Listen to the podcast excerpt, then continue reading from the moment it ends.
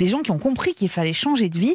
C'est le cas de Judith Bon, elle a 50 ans, elle habite au Havre, elle a été journaliste pendant 10 ans, et puis à la naissance de sa fille en 2002, elle a décidé d'arrêter le métier et de devenir entrepreneuse. Sa passion pour les bons produits l'ont poussée à ouvrir une épicerie fine.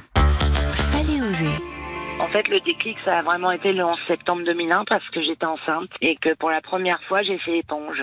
En fait, ça a été insupportable. Alors, je sais qu'il y a des grands reporters qui ont trois, quatre enfants, mais moi, j'ai senti que pourrais plus faire ce que je faisais avant, en fait. Mes amis me disaient, quand tu sauras pas quoi faire, tu ouvriras un magasin d'huile d'olive. Et en fait, euh, un matin, je me suis réveillée. Ça s'est vraiment passé comme ça. J'avais le nom du magasin et j'avais le magasin dans ma tête. J'avais tout.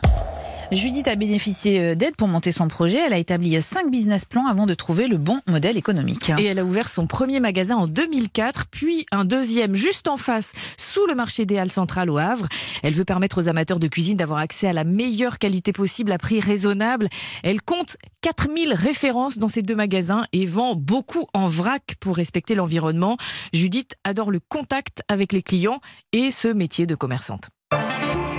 J'étais heureuse avant, j'ai fait mon métier jusqu'au bout avec passion.